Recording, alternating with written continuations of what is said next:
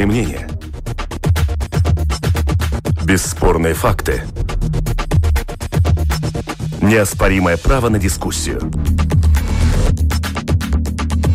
Это «Открытый вопрос» на Латвийском радио 4.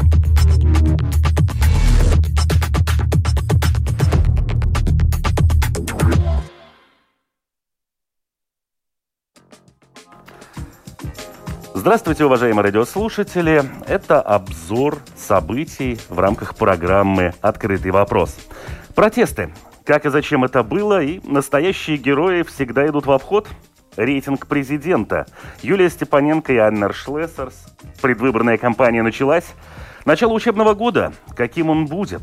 Движение «Талибан» не собирается устанавливать демократию в Афганистане. Реакция стран – и трансгендеры в спорте. В список добавляются все новые виды. Меня зовут Дмитрий Шандро, а сегодня вместе с нами Марис Зандерс, политический обозреватель. Марис, добрый день. Добрый. Насколько я понимаю, вы находитесь на фестивале «Лампа». Как настроение у участников? Как ожидаете, насколько он будет другим, захватывающим? Как? Нет, вы знаете, получилось так, что я не поехал из-за, ну, как сказать, час, частный, ну, частная жизнь вопрос. Понятно. Так что я, я не в ЦЕСИСе. Ясно. Ладно, ну, в общем, ключевым вопросом нынешнего фестиваля, как вы знаете, является слово «уважение». Я думаю, что в рамках сегодняшней беседы мы неоднократно к этому вопросу будем возвращаться, к самому слову. Также у нас в студии находится политолог Вейко Сполитис. Вейко, приветствую. Добрый день. Итак, давайте начнем, в общем-то, сначала с э, демократических процессов, которые проистекают в нашей стране. Это вот эти вот протесты. Первое, ну вот как и зачем это было. Вообще, в принципе, организатор демократического процесса всегда ответственен за то, каким образом это происходит.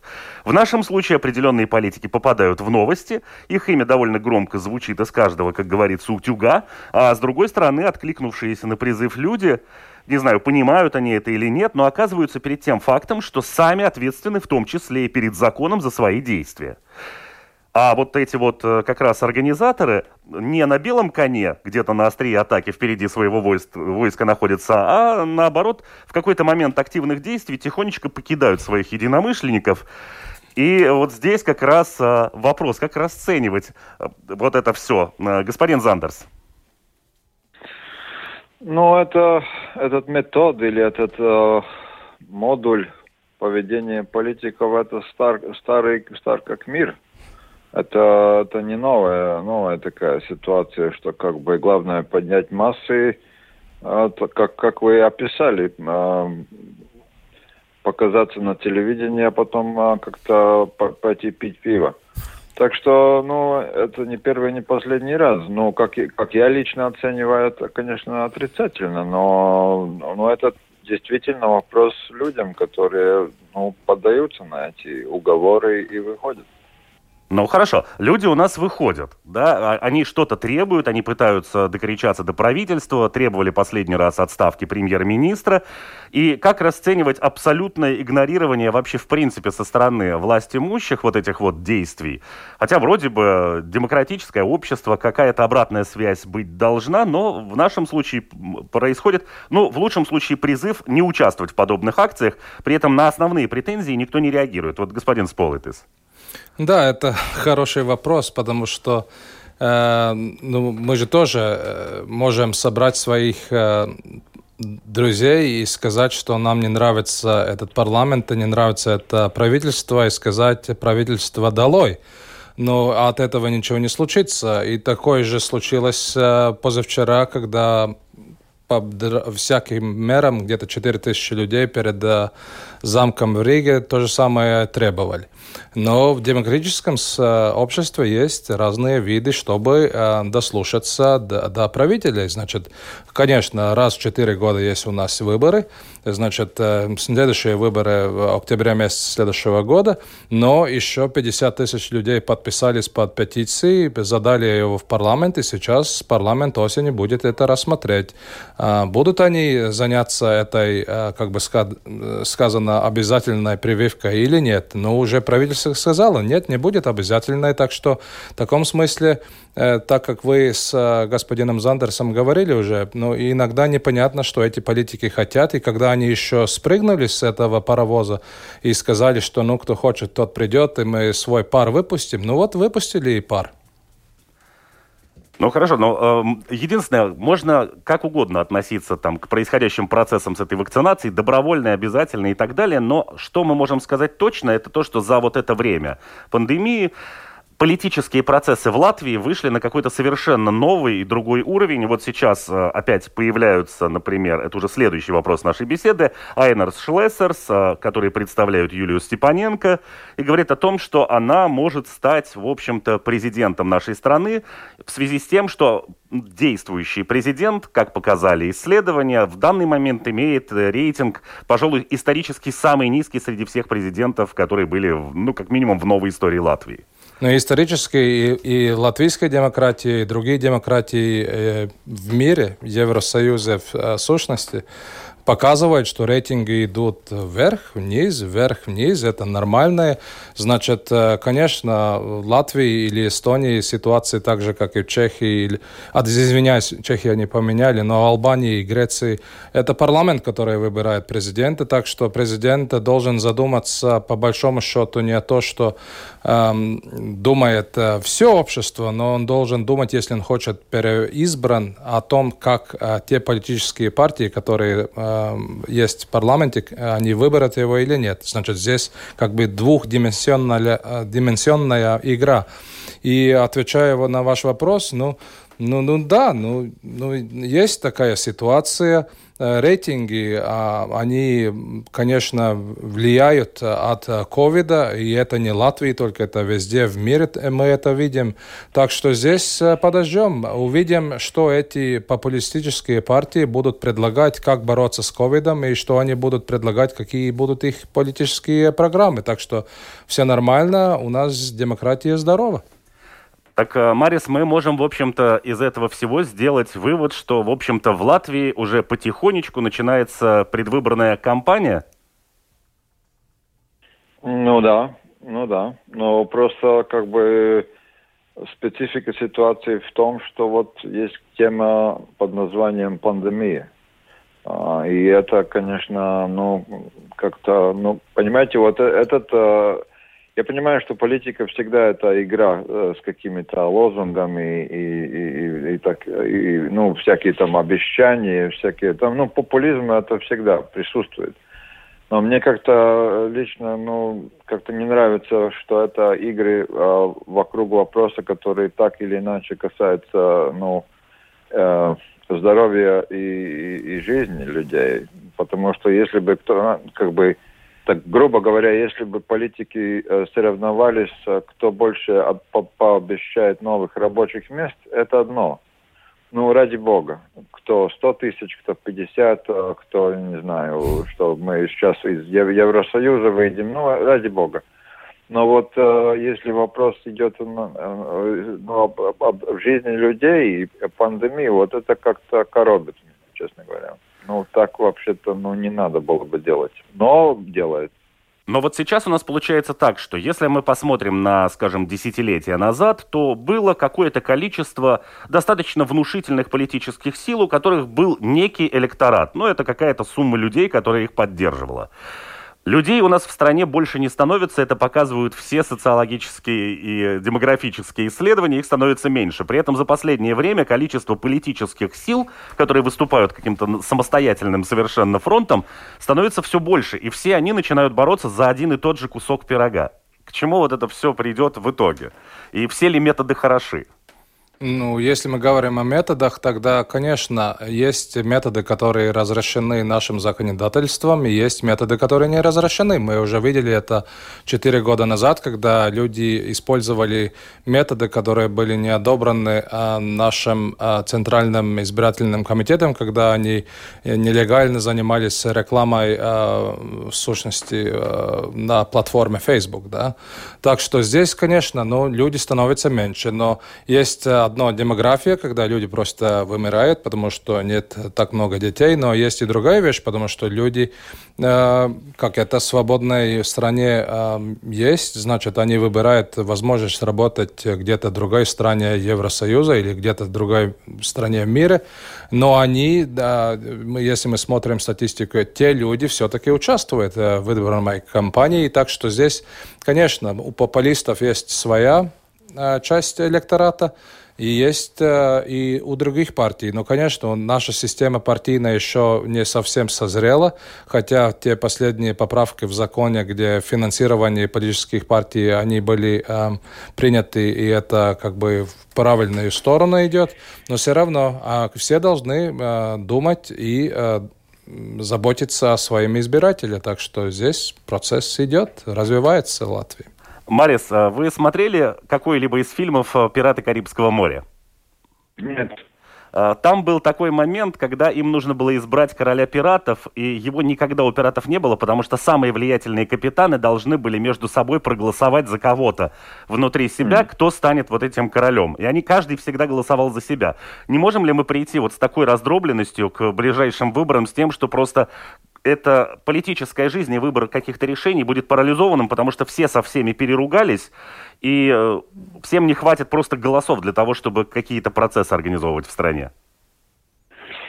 Ну, вы знаете, э, во-первых, как бы раздробленность как таковая, это, ну, не то, что уже как смертный приговор э, политики, потому что, скажем, в Голландии или в Нидерландах, как правильно сказать, ну, там вообще, как бы, там есть партия животных, партия пенсионеров и раздробленность еще побольше. Так что э, сам факт, э, они ни о чем э, не говорят. Но возвращаясь к, к тому вопросу, что перед тем, как Вейко говорил, что вы задали, вы понимаете, ну можно вот так сложиться такое впечатление, что вот всем не хватит голосов, все, которые хотят попасть в власть. Но и, э, надо, э, нельзя, э, нельзя забыть того, что у нас довольно большое количество людей, которые не ходят на, на выборы. Ну, по, по разным причинам. То есть, э, э, ну, так, гру, ну, так неприлично прозвучит, но э, массу, которую можно сработать, массу, это, который, это нас, она существует. Поэтому э, то, что как бы вот теперь появляются новые политические проекты, да, которые, может быть, они пойдут потом, просто это э, фальшивый старт, они просто идут разными колоннами и потом сольются вместе, или даже они идут э, разными колоннами во власть. А, они могут, они могут, им хватит избирателей, так что ну, э, об этом не надо их жалеть. Потому что, чтобы там а, мобилизовать каких-то товарищей, э, которые не ходят и на, на выборы, тут, тут есть где развернуться. Понятно. Хорошо, одним из самых громких, наверное, за последнюю неделю, ну, еще пока не событий, но ожидаемых событий, это будет, конечно, 1 сентября. А, заявлено о том, что на сей раз а, учебный год возобновится очно, дети, наконец, снова вернутся в классы. Но здесь есть один такой интересный момент. Во-первых, обучение будет происходить в формате, в котором до сих пор в Латвии никогда не проводилось. Со всеми дополнительными мерами безопасности и так далее. И второй момент – это дети возвращаются в школу не просто после летних каникул. Они не занимались бок о бок с друг другом довольно длительное время. Чего мы можем ожидать от вот этого нового нового учебного года? Я думаю, что детям будет интересно. Говоря с моим сыном, э, конечно, это очень интересно, потому что перед этим как бы, ну, надо идти в школу, утром не хочешь вставать, э, это то и это. А сейчас э, за последний год, когда два-три раза, когда можно было пойти, опять невозможно идти, э, сейчас сказал, да, очень хочу идти в школу. Я думаю, что в многих семьях Латвии то же самое про было произос... про, а, как бы сказано а, детьми. А если говорить о том, как это будет происходить, ну как? Ну так же, как в последний год э, дети привыкли, э, как к ситуации эм, надо сложиться, тогда это будет и в этом году. Единственный вопрос – будут ли учителя подготовлены к этому, потому что я сам и моя крестная, мы видели проблемы с какими-то преподавателями каких-то курсов, где все-таки учителя выбрали самый легкий путь противостояния. Я думаю, что это будет вызов, но по большому счету я не вижу проблем. Марис, как вы считаете, это будет более благоприятный, более легкий учебный год, чем предыдущий, или все-таки нас ожидают какие-то новые вызовы, которых до сих пор не было? Ну, я думаю, что очень сложным будут, будет этот год, потому что школа и дети, и педагоги, они же не, не оторваны от, от общества. То есть а, мы можем разное там, а, что, там ломать копии насчет сколько процентов педагогов привиты и так далее. Но вот потом придет дети, э, дети э, идет, извиняюсь за банальность, дети идет в школу из семьи, из своего дома. Э, я, я думаю, что вот 50, 50% латвийского общества так и не будет при, привито. То есть а, а зато будет а, летать, путешествовать и вообще вести себя так, как они ведут. То есть COVID, он, он в школе будет. Это вопрос просто, в можно дискутировать в каких размерах и какие меры будут приняты, чтобы это как-то гасить эту ситуацию, да. Потому что, скажем, все эти, ну там, маски, не маски, мы сами знаем, как мы эти, эти маски носим, никак не носим, под, под носом носим и, и так далее. Это, это все, извините, ну, чепуха. Так что просто вопрос будет, как будет э, закрывать и открывать, частично закрывать школы опять, но это все будет э, повторяться и повторяться. Ну, э, школьное сообщество это ведь все-таки по сути копия взрослого сообщества, только ну, взрослые ну, значительно вот более демократичны. Дело а дети достаточно агрессивны по отношению друг к другу. Не будет ли там еще такой сегрегации внутри этих э, коллективов, тех, кто сдает тесты, от тех, кто имеет э, сертификат? А Трудно сказать, но... Я, я просто я не знаю, мне, мне моя дочь, она подпадает под, э, она не достигла 12 лет, поэтому мне трудно, трудно судить, что там будет после. Вот как, как, какая ситуация у, детей, у детей, которые старше 12, у которых действительно вот есть вопрос, они привиты, не привиты. Мне трудно судить, я не, берусь. Ну, конечно, э, та проблема будет существовать, как Марс это очень э, коротко рассказал. И здесь, конечно, очень э, большая роль будет директору школы и учителям самим, чтобы они показали пример тем, что все-таки не, нет разницы в том, ты привился или не привился, потому что ситуация такова, что мы, да, учителя привились, и значит здесь, конечно, вы должны соблюдать те и те условия, но соблюдать гуманность и понимание между, а, значит, учениками. Ну, здесь каждая ситуация будет субъективна. Каждой школе, каждой классе они, учителя должны будут лидерами и говорить, чтобы все поняли, чтобы не создавалось проблем а, еще в добавку. знаете, если так очень-очень как бы, то, ну, а, механически или, вернее, техно, технократически подойти этой проблеме. Интересно будет, какие, какие последствия будет э, изменением в виде, как организуется школьная работа в Великобритании. Потому что Джонсон, он изменил систему. То есть, если до, ну, если до этого нового э, учебного года было так, что если кто-то в классе э, ну, позитивный, да, э, то вся в классе весь класс уже отправляется домой и, и сидят тихо. А, это новая система, что если кто-то позитивный, а, то все они продолжают учиться, сдавая тесты. То есть, а, ну, как бы такое более, ну, мягкая такая, такая мягкая модель. Вот как, как у них получится, вот, вот видно будет. Ну что ж, Потому подождем. Это большая, это большая разница. Если кто-то э, с положительным тестом, э, то, то все уже отправляются на 10 дней или сколько там в дом, и класс закрывается, и они продолжают учиться, пока выявится, ну, если еще зараженные. Хорошо, ты сказал, Марс, это потому что э, разница между тем, что сейчас происходит, и что происходило год назад, просто год назад у нас не было прививок еще. Так что сейчас есть э, вакцины, и мы можем эту ситуацию решить э, совсем другим образом. Ну что ж, у нас остается еще буквально там две недели до этого 1 сентября уже, ну меньше, конечно.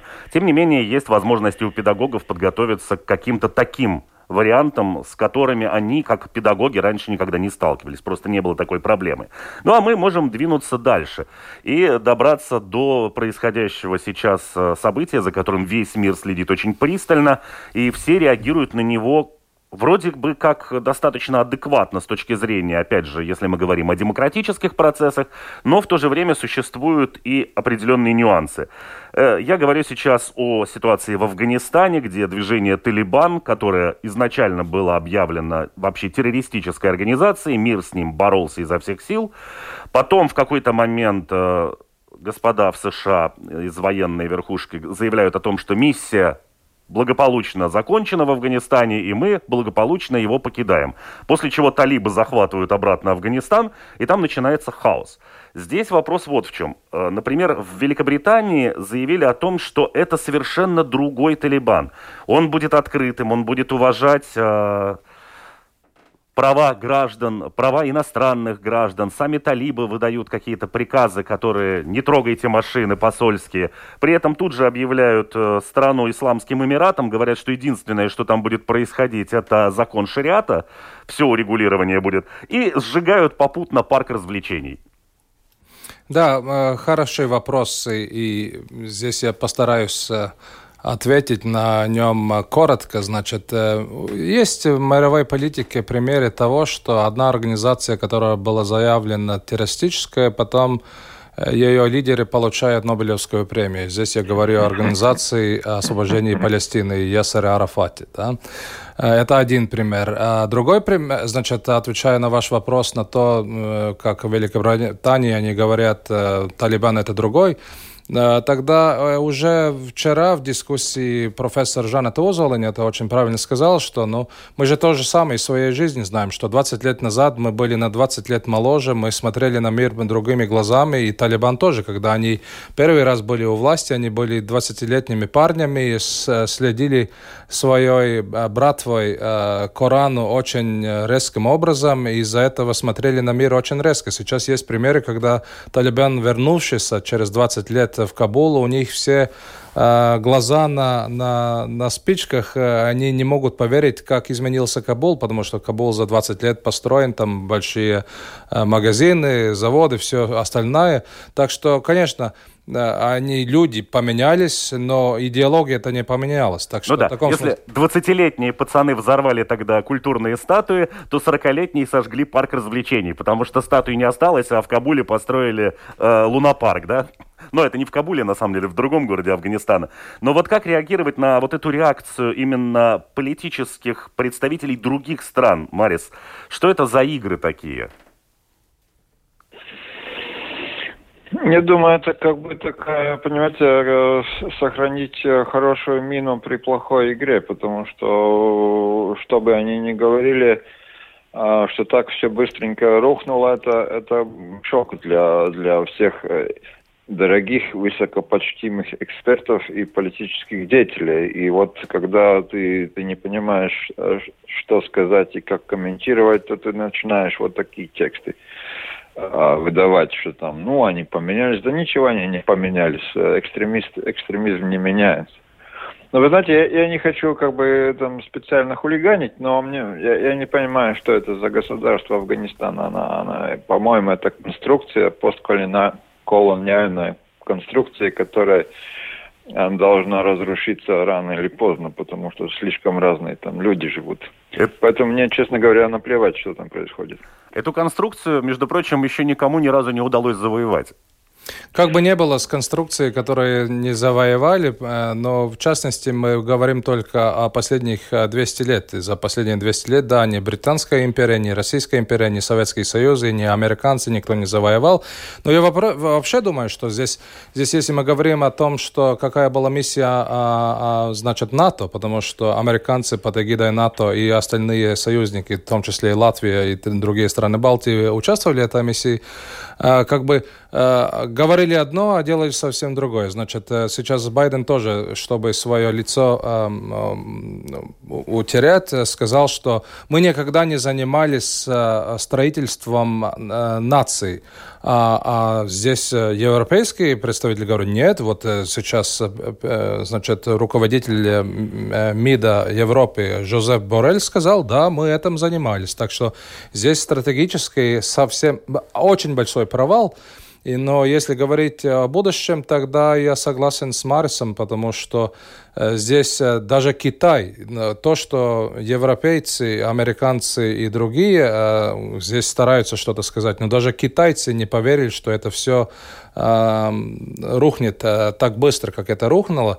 И из-за этого здесь, конечно, посмотрим, что будет на севере страны, где множество таджиков, узбеков и, и умеренные пашту, а урду и пашту на юге. Здесь две культуры. И вспомним вспомним, почему вообще э, в 2001 году все, что произошло, почему вообще э, союзники вошли в Афганистан, из-за этого, что э, значит, Северный альянс не мог потерпеть, как эти э, талибы э, себя ведут. Они у, украли женщин, э, детей, э, занимались...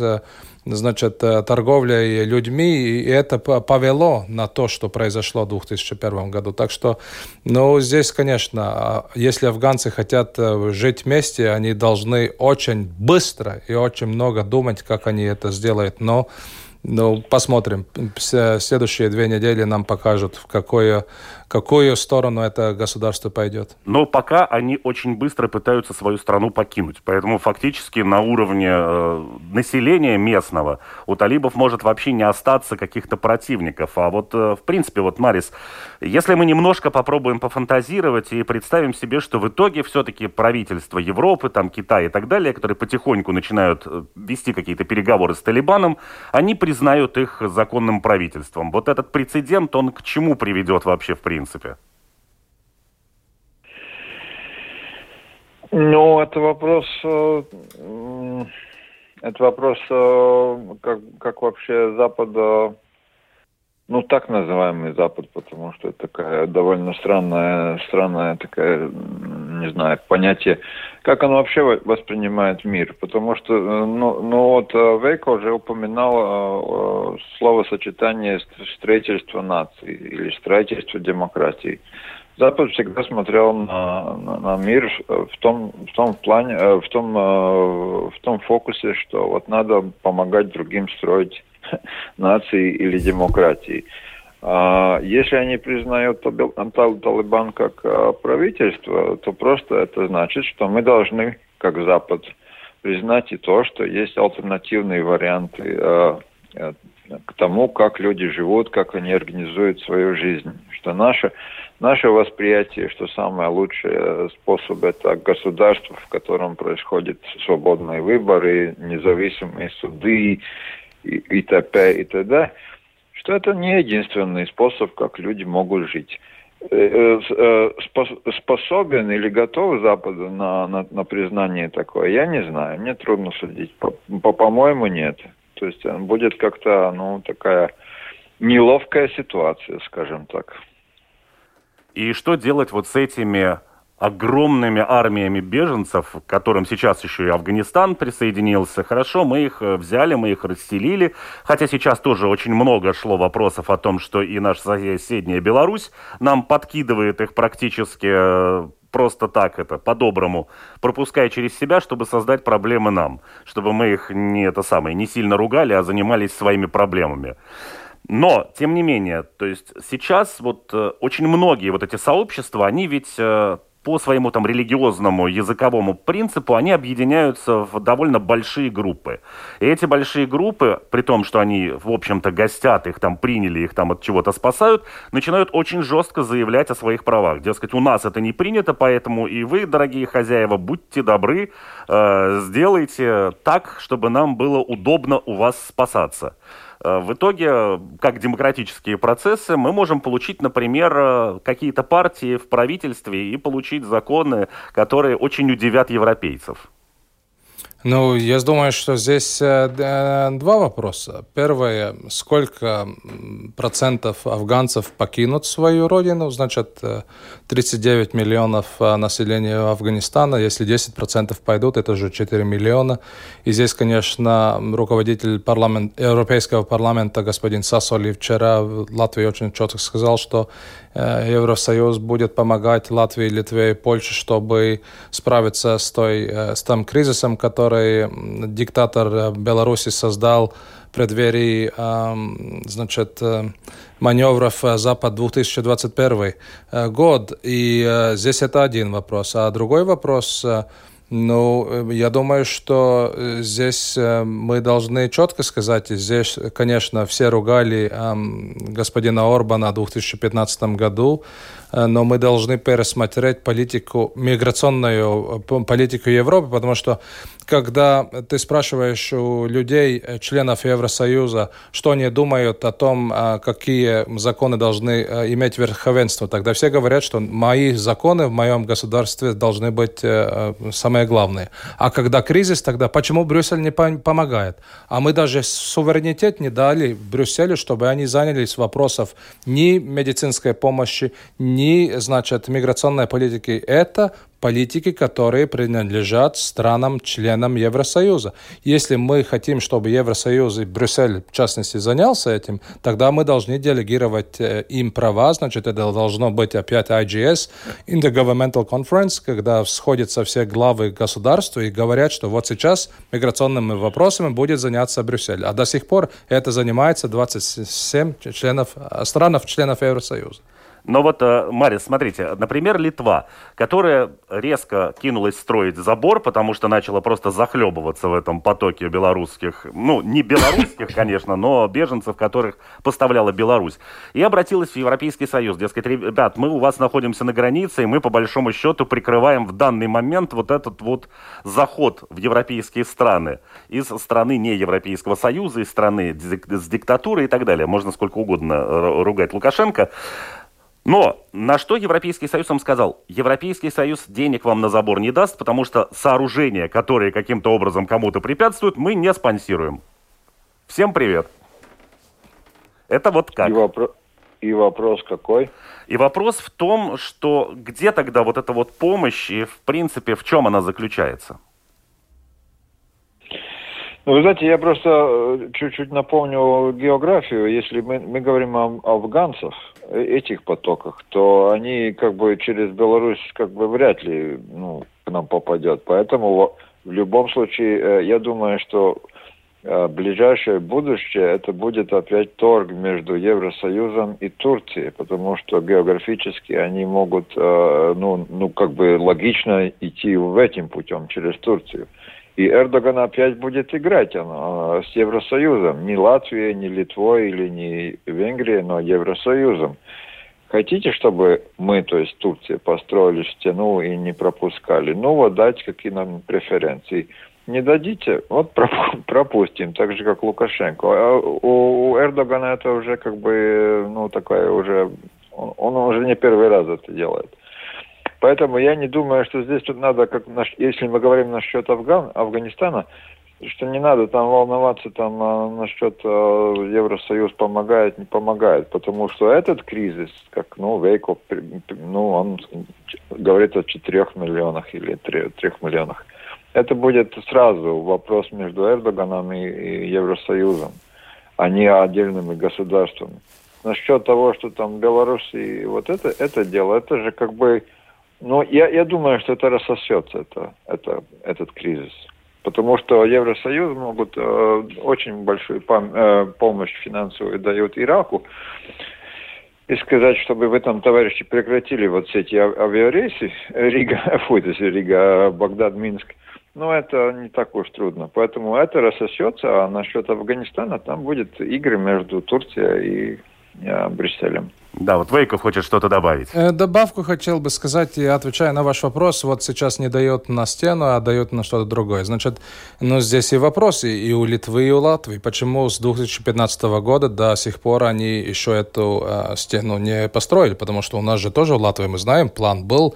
Сейчас мы знаем, здесь э, государственный контроль и Министерство внутренних дел, и, э, значит, погранслужба между собой там говорят, кто там виноват, почему за два года ничего не было сделано сделано. Да?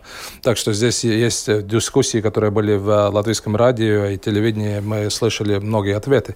Но здесь и другой вопрос. Значит, если деньги дадут, тогда, конечно, а, нам должны быть подготовлены эм, значит, э, толки Переводчики. Э, переводчики, которые могут переводить из того арабского, урду, э, пашту.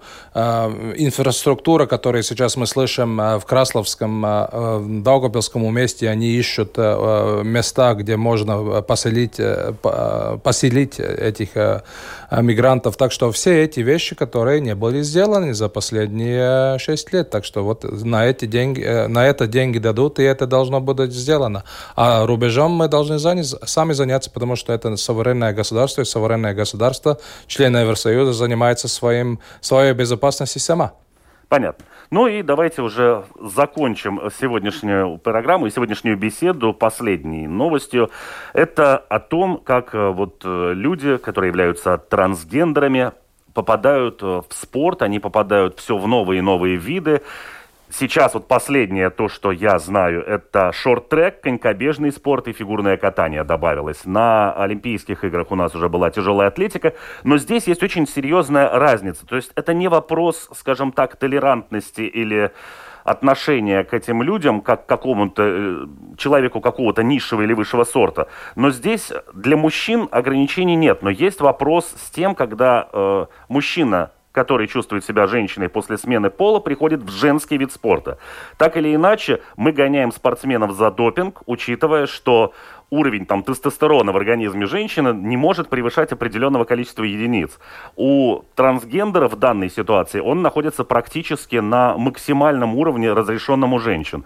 Не получается ли, что здесь создается некоторым образом ну, такая очень странная биологическая э, даже не конкуренция, но дискриминация спортсменок, которые ну, изначально в этом поле находятся.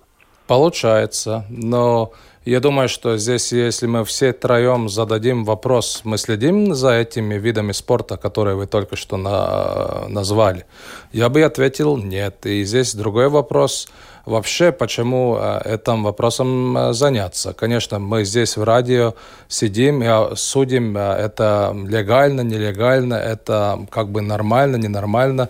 И здесь из-за этого у Мариса будут свои аргументы, мы можем прийти к какому-то мнению. Но по большому счету, здесь, конечно, смотрим на то, сколько людей смотрели на Олимпийские игры в Токио, и какие игры смотрели, и какие виды спорта люди следовали. Ну, футбол, конечно, легкая атлетика, там плавание, а там множество видов спорта, в которые я даже не знал. Я, вот брейк-данс сейчас в Париже или что-то еще там. Ну, есть кто-то хочет, но э, здесь вопрос, э, есть ли у компании международных деньги, чтобы вообще это освещать да, так что, например, на э, Кубок мира по футболу FIFA до сих пор э, государство конкурирует. А на следующие игры после Парижа в Брисбене, э, вы знаете, сколько государств соревновались, чтобы проводить Олимпийские игры? Только одна – Австралия никто не хочет больше эти права, потому что здесь вопрос денег, и здесь, конечно, если эти новые виды спорта приходят и приходят и приходят, конечно, к какому-то части общества это интересно, но по большому счету многие даже не знают, что такие виды спорта происходят. Марис, как вы расцениваете вот подобные вещи? То есть здесь что происходит? Здесь происходит соблюдение некоего равноправия людей или все-таки очередная опасность неких манипуляций? Ну, просто мир сходит с ума, вот и все. Потому что для меня показателен тот факт, что, скажем, а, ну, для меня эталон либерального отношения а, к миру, это, скажем, а, еженедельник «The Economist», который всегда заступался за, за, за ну, разного, разного рода миноритетные группы. Но даже если The Economist, в принципе, насчет спорта вот проговорил то же самое, что вы, что это не нечестная конкуренция, и что как-то, ну, товарищи, мы должны остановиться и подумать, то это значит, что да, действительно, это уже как бы, ну, чересчур. Поэтому я думаю, что ну, надо поставить жирную точку в этом деле. Это без разницы, какой это вид спорта, он популярен и не популярен.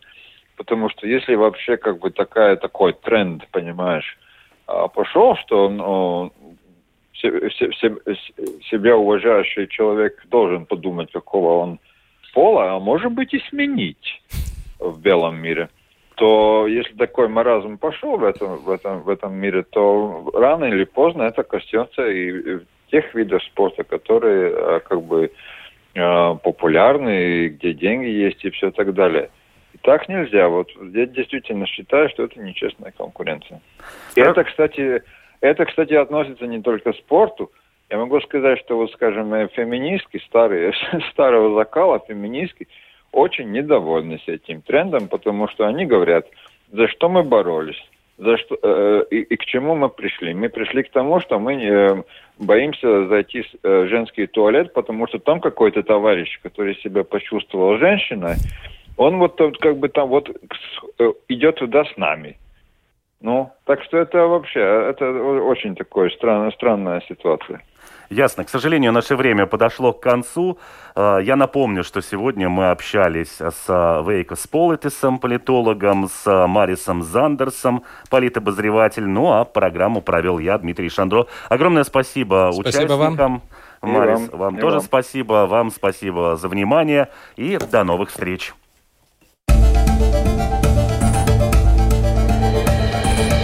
Это «Открытый вопрос» на Латвийском радио 4.